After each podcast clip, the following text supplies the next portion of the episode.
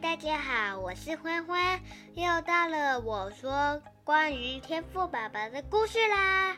上次我们说到，天赋爸爸用泥土创造了一个人，叫亚当，并且安置在伊甸园里。伊甸园是什么样子呢？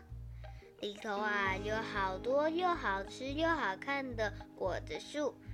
还有四条滋润土地的河，园子里的中央还有两棵生命树与分别善恶树。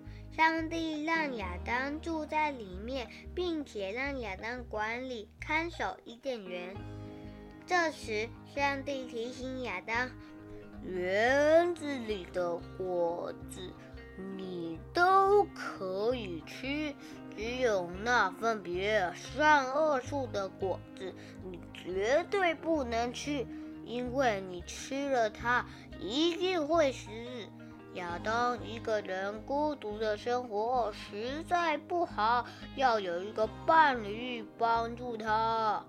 上帝让亚当一一为所有的动物取名后。就使亚当沉睡，然后从亚当身上取下一根肋骨，就用那根肋骨造了一个女人，她就是亚当的妻子，名叫夏娃。亚当看见夏娃，叫说：“你是我的骨中骨，肉中肉啊！”今天的故事已经结束喽。